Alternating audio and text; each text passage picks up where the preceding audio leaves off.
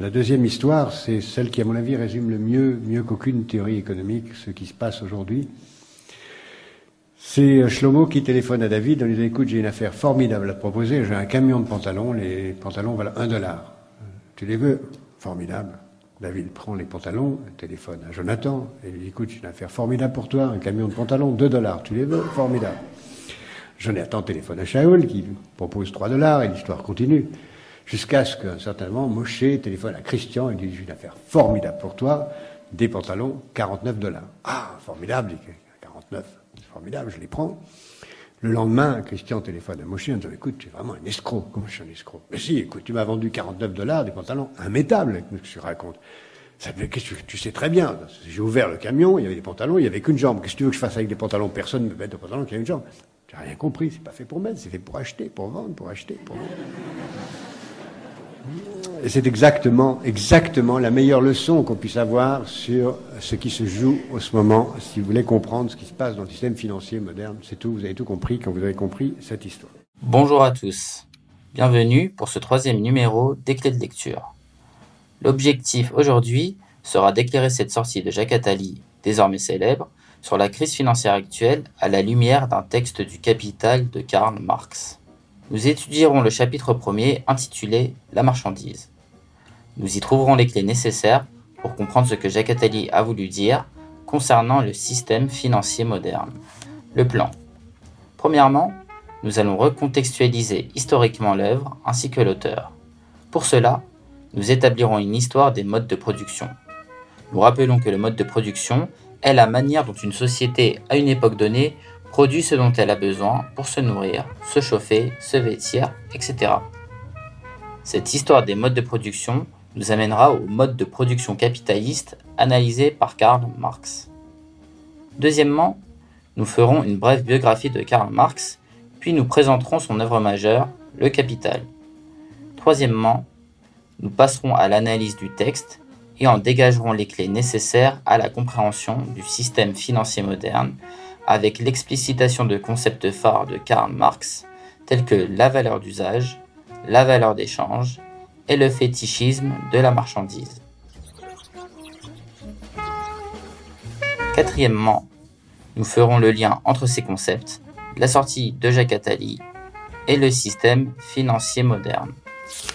Nous allons commencer par faire l'histoire des modes de production que nous déterminerons selon plusieurs critères le moyen de production utilisé, la division du travail en place, la distribution de classes, les rapports de production et le type de biens produits. Nous rappelons que le mode de production a fait l'objet d'une clé dans le second numéro des clés de lecture. D'abord, le communisme primitif. Il s'étend de la préhistoire jusqu'au néolithique. Les moyens de production sont les instruments de travail qui permettent essentiellement de chasser et de pêcher, ils appartiennent à la communauté. La division du travail n'existe pas réellement. Tous les hommes participent à la production. La seule division que l'on peut noter se situe entre hommes et femmes. Les hommes chassent et pêchent, tandis que les femmes s'occupent de l'intérieur et des enfants. On peut rajouter en termes d'échelle que la société du communisme primitif contient quelques dizaines à quelques centaines de personnes. Il n'y a pas de distribution de classe à ce niveau, et donc pas de rapport de production. Les types de biens produits sont essentiellement des biens de subsistance produits pour l'usage des membres de la communauté.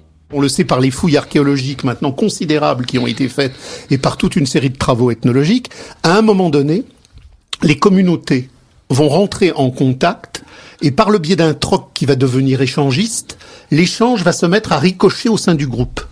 C'est-à-dire qu'au début, les communautés échangent de communauté à communauté. L'échange ne vient pas dévaster l'intérieur de la communauté.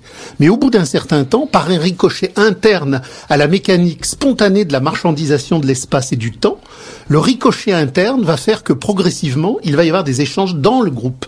Et c'est à partir de là que vont surgir des divisions, des scissions et des clivages qui vont effectivement faire éclater la communauté et la transformer en société. Ensuite, le mode de production esclavagiste. Il s'étend de la Grèce antique, 7e siècle avant Jésus-Christ, jusqu'à la chute de l'Empire romain, 5e siècle après Jésus-Christ. Les moyens de production. Les hommes commencent à maîtriser les techniques d'élevage des animaux et d'agriculture, la division du travail, La maîtrise de ces techniques par certains hommes les détache des autres hommes. On a donc d'un côté les tribus de pasteurs et de l'autre les barbares. La distribution de classe. L'augmentation des échelles de production demande de la main-d'œuvre supplémentaire car elle ne peut plus être assurée uniquement par la communauté. C'est la guerre qui fournira cette main-d'œuvre. Les rapports de production. Cette main-d'œuvre sera esclavagisée par les maîtres qui détiennent les moyens de production. Type de biens produits. L'augmentation de la productivité due aux évolutions techniques et à l'utilisation d'esclaves permet de créer du surplus soit plus de biens de subsistance qu'il n'en faut pour nourrir la société. Ce surplus pourra être échangé avec d'autres sociétés. Enfin, le mode de production féodal. Il s'étend de l'invasion de l'Empire romain par les barbares autour du VIe siècle jusqu'à la Révolution française en 1789. Les moyens de production. Les techniques d'agriculture et d'élevage se perfectionnent de plus en plus, de même que l'artisanat le tissage et le travail des métaux deviennent des secteurs à part entière et doivent se séparer de l'agriculture. Division du travail. Nous avons d'une part l'agriculture et d'autre part les métiers de l'artisanat. Cette scission amène une troisième branche qui sera chargée des échanges, la branche du commerce. Distribution de classe. En plus de la distribution entre exploiteurs et exploités, nous avons maintenant des agriculteurs, des artisans et des marchands la classe des marchands prendra de plus en plus d'importance à travers l'histoire. C'est elle qui jouera le rôle d'intermédiaire entre les agriculteurs et les artisans. C'est l'origine du bourg, qui est le lieu d'échange permettant la rencontre de tous ces acteurs. Le marchand deviendra le bourgeois. Rapport de production. Les exploiteurs et exploités deviendront les seigneurs et serfs. Le servage sera le nouveau rapport de production. Le travail sera effectué par les serfs et les moyens de production seront détenus par le seigneur. Type de biens produits.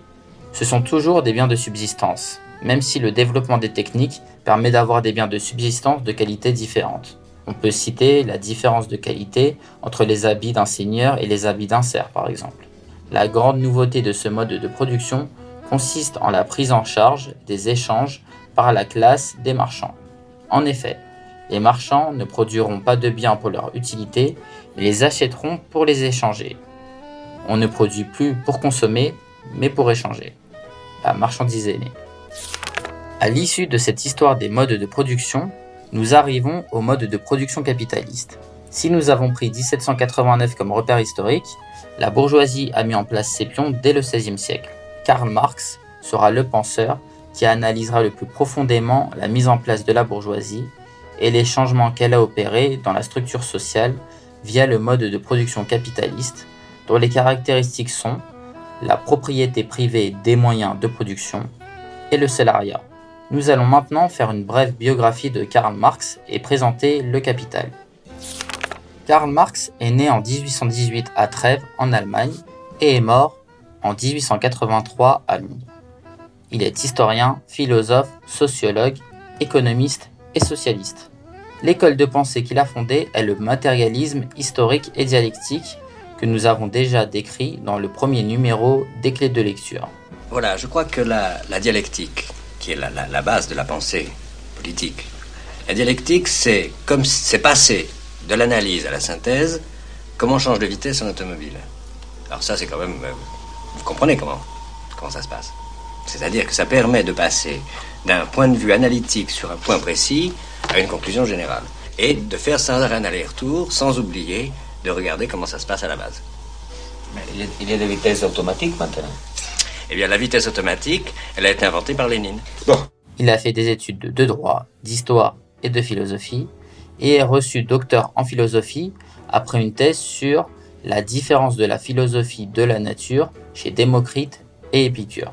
Il fait partie des jeunes hegeliens ou hegelien de gauche, qui interprète la philosophie de Hegel comme étant athée par opposition aux vieux hegeliens ou hegeliens de droite qui y trouvent une lecture religieuse totalement en accord avec le christianisme. Il devient journaliste en 1842, mais est forcé de quitter l'Allemagne après plusieurs censures et doit s'installer à Paris. Il y rencontrera Friedrich Engels, qui sera son grand ami, avec qui il coécrira La Sainte Famille. Il y rencontrera également Joseph Proudhon, qui est également un philosophe socialiste, mais avec lequel il s'opposera sur des points théoriques.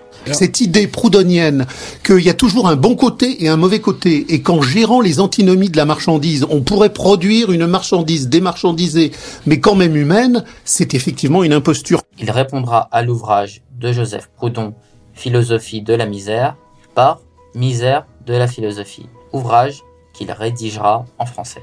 Il est expulsé de France en 1845 pour ses activités politiques et part s'installer à Bruxelles.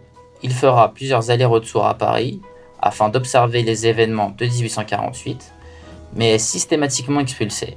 Il survit grâce au soutien financier de Engels, mais reste très pauvre et voit un de ses enfants mourir de sous-alimentation. Durant les années 50, il écrira pour un journal, le New York Tribune, afin de survivre. C'est également le début de la rédaction du livre premier du Capital qu'il ne publiera qu'en 1867 après 20 ans de travail. Il passera le reste de sa vie dans l'indigence à effectuer un travail d'organisation de l'international et à travailler sur les livres 2 et 3 du Capital qui seront achevés par son ami Friedrich Engels et publiés respectivement en 1885 et 1894. Nous pouvons maintenant passer à la présentation du Capital. Le Capital est un livre d'économie politique. Le but de Karl Marx est de trouver l'essence du mode de production capitaliste et notamment de ses éléments caractéristiques comme le salariat en partant de sa manifestation première, la circulation des marchandises.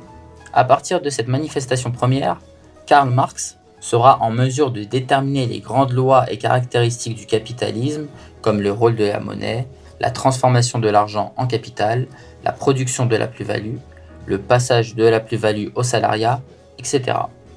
Le texte que nous allons étudier est celui qui ouvre le capital et qui commence par cette citation célèbre de Karl Marx Le mode de production capitaliste s'annonce comme une immense accumulation de marchandises. À partir de là, nous pourrons comprendre. Premièrement, d'où vient la valeur d'une marchandise Deuxièmement, quel est le rôle de la monnaie dans les échanges de marchandises Et troisièmement, nous pourrons développer un des concepts marxistes qui a le plus fasciné ses continuateurs, le fétichisme de la marchandise. Le texte en lui-même. Première partie, d'où vient la valeur d'une marchandise. Cette partie permettra de présenter nos deux premières clés, la valeur d'échange et la valeur d'usage. Comme dit précédemment, la méthode de Karl Marx est de partir de la manifestation du capitalisme la plus évidente, soit la circulation des marchandises. La circulation des marchandises va nous permettre de nous demander ce qu'est une marchandise et comment les marchandises peuvent s'échanger entre elles. Nous commençons l'analyse du texte en citant Karl Marx. La richesse des sociétés dans lesquelles règne le mode de production capitaliste s'annonce comme une immense accumulation de marchandises. Le point de départ de la recherche est donc l'analyse de la marchandise. Une marchandise est un objet extérieur qui satisfait des besoins humains, soit directement, bien de subsistance, soit indirectement, moyen de production. Elles satisfont des besoins, elles sont donc utiles. Les propriétés du corps en question font qu'elle peut être consommée par l'homme. On les juge par leur utilité et leur fin. C'est la valeur d'usage. Cette valeur d'usage est le support matériel de la valeur d'échange. La valeur d'échange est le rapport quantitatif, soit la proportion dans laquelle deux marchandises s'échangent entre elles. Ce rapport n'est pas intrinsèque aux marchandises et dépend du lieu et de l'époque. On précise qu'il ne peut y avoir valeur d'échange que parce qu'en dernière instance, l'objet a une valeur d'usage. En effet, je peux produire des pantalons pour l'échange, mais il faut que l'acheteur potentiel ait l'utilité de ce pantalon. Je produis donc un pantalon car je sais qu'en face, une personne aura l'utilité de ce pantalon. Ceux qui ont monté un, système économique où la production euh, devient secondaire et ce qui devient premier, c'est la spéculation, c'est le gag d'Atali. Hein. C'est-à-dire que la valeur d'échange devient la valeur d'usage, ce que Baudrillard appelait lui-même dans l'échange symbolique et la mort le stade structural de la valeur. Bon là, si Todd ne peut pas suivre, je lui expliquerai, parce que c'est là où on voit ce que c'est qu'un intellectuel de premier plan par rapport à un petit statisticien de deuxième zone. Lorsque l'on échange deux marchandises, il faut bien qu'elles aient quelque chose en commun pour les comparer. Cet élément commun est le travail humain, et plus précisément le temps de travail humain. Donc, deux marchandises de nature différente dans lesquelles on aura eu le même temps de travail auront la même valeur. Le temps de travail peut varier historiquement, car il dépend également des avancées technologiques, de la facilité à extraire les matières premières, etc. On observe donc un double caractère du travail présenté par la marchandise. En effet, lorsque deux marchandises de nature différente se font face, elles ne peuvent s'échanger selon leur valeur d'usage car elles répondent toutes deux à un but différent. Un pantalon est fait pour se vêtir et du blé est fait pour manger. Le travail qui a été incorporé n'est qu'un changement de forme d'une matière déjà donnée. Comme dit William Petty, un économiste britannique, le travail et la terre sont le père et la mère de la richesse matérielle. On a donc à la fois un travail qui a pour but une finalité et qui alimente la valeur d'usage, et un travail déterminé quantitativement qui est le temps de travail nécessaire à la production capitaliste et qui permet la production de la marchandise, soit un objet échangeable qui représente la valeur d'usage. On peut faire la remarque que si la productivité augmente, le quantum de temps de travail diminue et donc la valeur de la marchandise baisse, tandis que sa valeur d'usage reste la même. Nous avons donc déterminé les deux caractères du travail de la marchandise qui amènent à deux valeurs différentes. Maintenant se pose la question de la forme de cette valeur. En effet, la forme de la valeur d'une marchandise contraste avec la forme usuelle de la valeur qui est la monnaie. Nous allons donc nous poser la question des liens entre les deux et de la genèse de la monnaie. Deuxième partie, le rôle de la monnaie. L'économiste bourgeois trouve un côté magique et mystique dans le fait qu'une marchandise peut s'échanger contre la monnaie. Il y a quelque chose dans un pantalon qui fait qu'il peut être convertible en argent ou en or. Mais l'économiste bourgeois n'a pas vu que le mystère de cet échange réside juste avant le passage à l'or, mais bel et bien dans le truc, où nous trouverons la solution de ce mystère. En effet, Aristote s'est posé la question de la valeur. Il voyait que l'achat, grâce à de la monnaie d'un objet, n'est là que pour cacher le fait qu'un objet s'échange contre un autre objet. La monnaie permet de rendre les choses échangeables. Elles sont échangeables car elles sont commensurables. Mais Aristote n'a pas été en mesure de déterminer que ce qui rendait ces objets commensurables était le travail humain. En effet, pour lui, rien ne pouvait être commun entre un lit et une maison, et donc l'échange était fait seulement pour des raisons pratiques. Aristote n'a pas été en mesure de voir que c'était le travail humain qui était la mesure de ces marchandises, car il était dans le mode de production esclavagiste, soit une société basée sur l'inégalité du travail humain.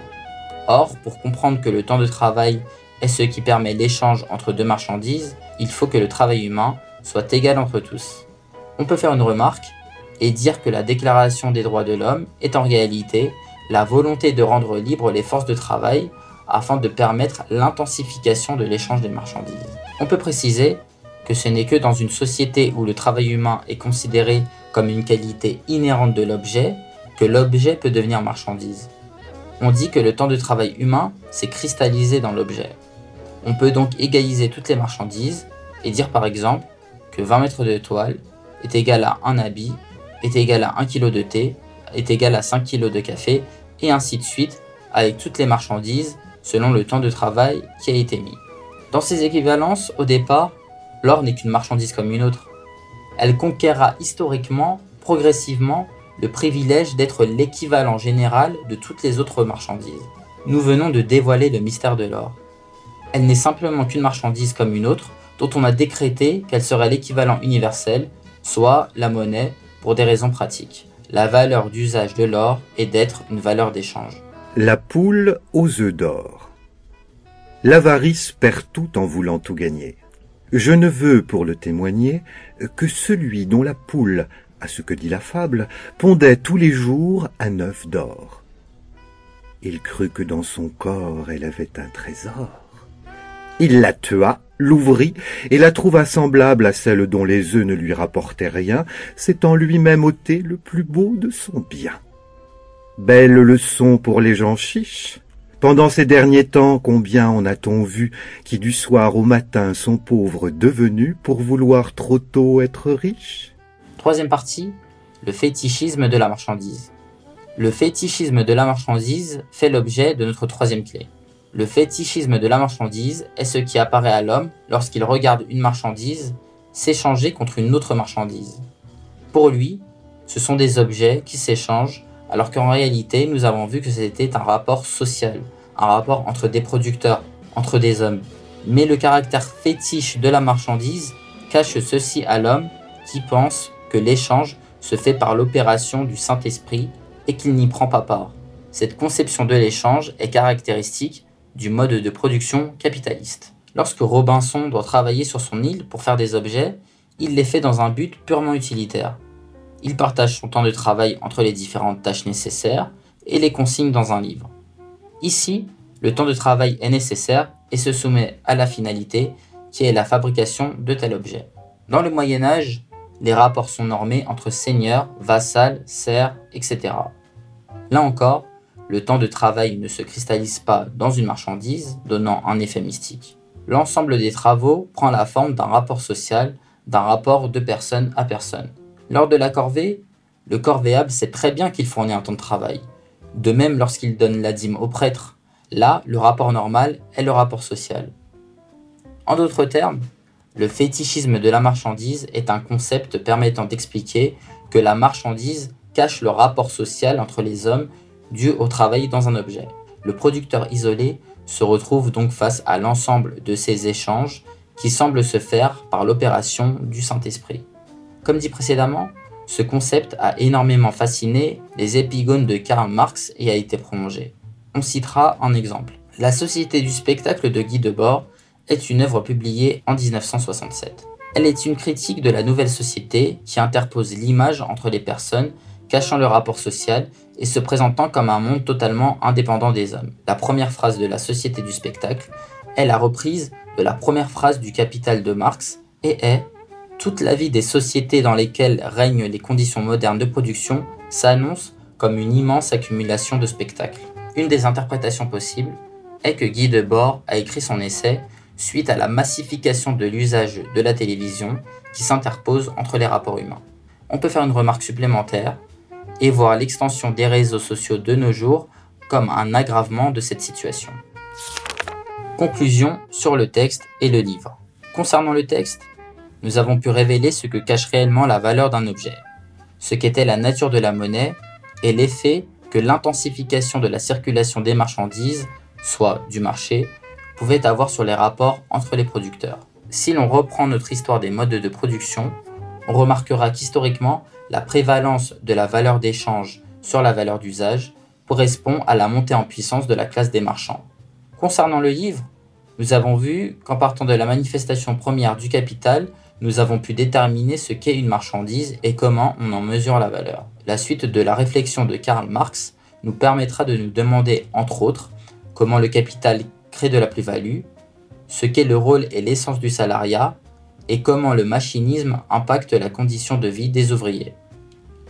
L'ensemble des lois qu'il dégagera permet d'atteindre l'essence du capitalisme. Karl Marx dira que son ouvrage est certainement le plus redoutable missile qui ait été lancé à la tête de la bourgeoisie. Conclusion sur Attali et le système financier moderne. Nous pouvons revenir à la sortie de Jacques Attali et éclairer ce qu'il a voulu dire à la lumière des acquis du capital. Dans son histoire, le pantalon à une jambe n'a pas de valeur d'usage. Personne ne peut s'en servir. Comme le dit Christian, ces pantalons sont immétables. Mais peu importe, le but est d'acheter et de vendre. Tant que tout le monde fait semblant que ces pantalons représentent bien une valeur d'usage, la fiction peut continuer et les pantalons peuvent s'échanger sur la base de leur valeur d'échange. Celui qui perdra dans l'histoire sera le dernier acheteur, qui a voulu se servir d'une production réelle pour des besoins réels. Dans le système financier moderne, il y a échange de titres qui ont aussi peu de valeur d'usage que des pantalons à une jambe.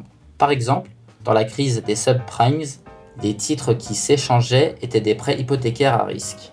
Ces prêts ne pouvaient pas être remboursés par les gens qui les avaient contractés, laissant tous les acteurs du marché dans la même fiction que les acheteurs et vendeurs des pantalons à une jambe, jusqu'à l'éternel retour du concret et l'explosion de la crise qui a ruiné énormément d'acteurs du marché et enrichi quelques-uns. Donc je laisse Margot Robbie dans un bain moussant vous l'expliquer. Bien, en clair, l'obligation que Ranieri a mis au point a été méga profitable pour les banques. Elles ont pris des milliards et des milliards à coût de 2% de marge sur chaque obligation vendue. Puis ils se sont retrouvés à court de prêts IMO à mettre dedans. Après tout, Le nombre de maisons comme de gens avec un boulot pour les acheter est limité, n'est-ce pas? Alors les banques ont inclus des prêts de plus en plus risqués dans leurs obligations. Merci, Bender. Comme ça, ils gardent la main sur la machine à cash. Ok? Ah, et puis au fait, ces prêts hyper risqués, ce sont les subprimes. Dès lors qu'on vous dit subprime, traduisez merde. Notre ami Michael Burry, il vient de réaliser que ses obligations hypothécaires supposées être à 65% triple A sont en réalité un gros tas de merde. Donc ce qu'il veut, c'est shorter les obligations. Autrement dit, parier contre elles. C'est rentré? Génial. Alors foutez le camp. Le système financier fonctionne donc comme un jeu de chaises musicales où il n'y aurait qu'une chaise pour 100 participants. Tant que la musique continue, tout le monde s'enrichit. Lorsqu'elle s'arrête, 99 des participants sont éliminés et un seul tire les marrons du feu. Ils véhiculent dans ces domaines les mêmes fondements qu'ils manifestent dans leur sexualité. Ils veulent saper les valeurs traditionnelles, dans le but de sarcler les sociétés. Sarcler avec un S, ça veut dire déraciner. Les personnes normales tirent leur génie directement du sol, du soleil, de la mer, de leur terre. C'est de cet ensemble que jaillit leur identité. Mais le juif n'a même pas de terre à lui. Ils ont Israël. Ouais. Ce sont pas des juifs. Comment ça Bien sûr que si. Israël est un État religieux. Leur vie est basée sur une tradition séculaire. Ils n'ont plus besoin du judaïsme parce qu'ils ont leur terre, alors que le véritable juif est un vagabond. C'est un nomade. Il n'a ni attache ni racine. C'est pour cette raison que l'universalité est son credo. Il ne sait ni tenir un marteau, ni labourer un champ. Tout ce qu'il sait faire, c'est vendre, acheter, investir des capitaux, manipuler les marchés. Son domaine, c'est l'abstraction.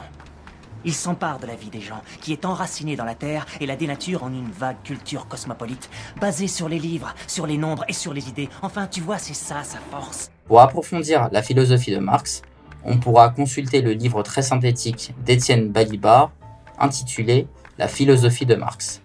Merci à tous.